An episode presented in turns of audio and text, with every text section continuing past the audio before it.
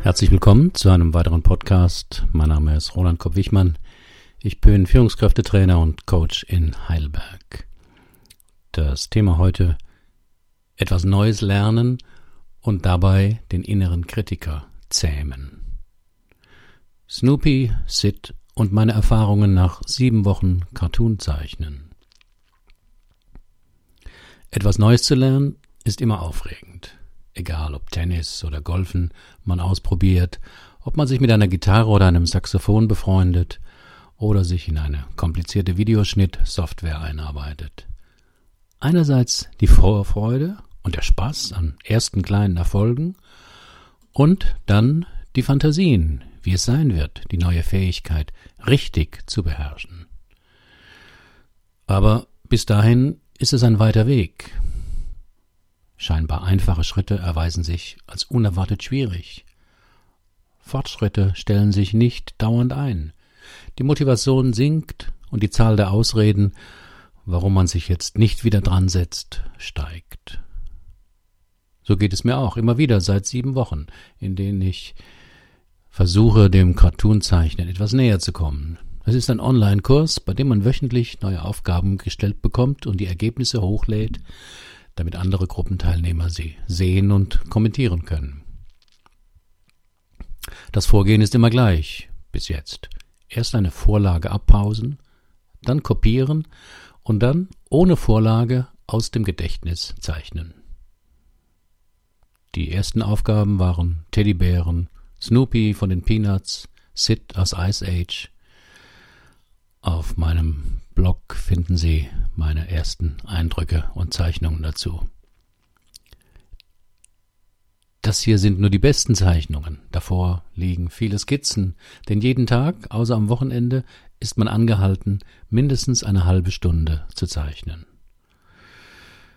Nun bin ich ja in manchen Dingen ziemlich ehrgeizig und da bleibt Frust nicht aus. Die Lücke, oder besser der Graben, zwischen Wunsch und Können ist an manchen Tagen riesig und scheint unüberbrückbar. Der innere Kritiker hat gute Absichten. Gleich bei den ersten Schwierigkeiten, manchmal aber auch, wenn etwas gut klappt, meldet sich ungefragt der innere Kritiker mit seinen entmutigenden, abwertenden oder zynischen Kommentaren. Ja, eine gewisse Ähnlichkeit kann man bei gutem Willen feststellen. Hast du nichts Besseres zu tun? Das wird doch nie was. Du solltest dich auf Dinge konzentrieren, für die du eine gewisse Eignung hast. Sieht aus wie von einem begabten Dreijährigen. Und was willst du damit mal anfangen? Vermutlich kennen Sie solche und ähnliche Kommentare aus Ihrem Inneren, wenn Sie sich einer neuen Sache widmen und es natürlich nicht so schnell und leicht klappt, wie Sie das erhofft haben. Oft klingt der innere Kritiker in Wortwahl und Stimme auch verdächtig nach einem Elternteil. Aber so fies sich diese kritische Stimme in uns auch anhört, eigentlich will sie etwas Gutes für uns. Ja, wirklich. Sie will uns vor Enttäuschungen bewahren, indem sie uns so gnadenlos streng runtermacht, wie das kaum ein Mensch, der uns kennt, tun würde. Sie will uns vor Enttäuschungen bewahren, mit der sichersten Strategie, die es gibt. Wer nichts macht oder zeigt, macht auch nichts falsch und wird nicht kritisiert.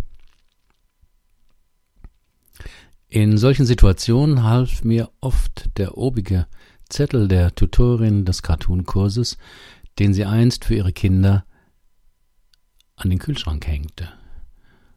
Aufstehen stehen so Sätze wie Was kann ich zu mir selbst sagen? Anstatt Daran bin ich nicht gut, probiere ich aus, was fehlt mir noch dazu? Anstatt Das kann ich fantastisch, ist es besser, ich bin auf dem richtigen Weg.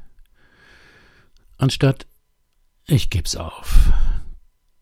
Ich nutze einige Strategien, die ich gelernt habe. Das ist einfach zu schwer. das braucht noch etwas Zeit und Anstrengung. Besser kann ich das nicht. Ich kann mich immer verbessern, also versuche ich es nochmal. Das und das liegt mir einfach nicht. Ich werde mein Gehirn in dies und das trainieren.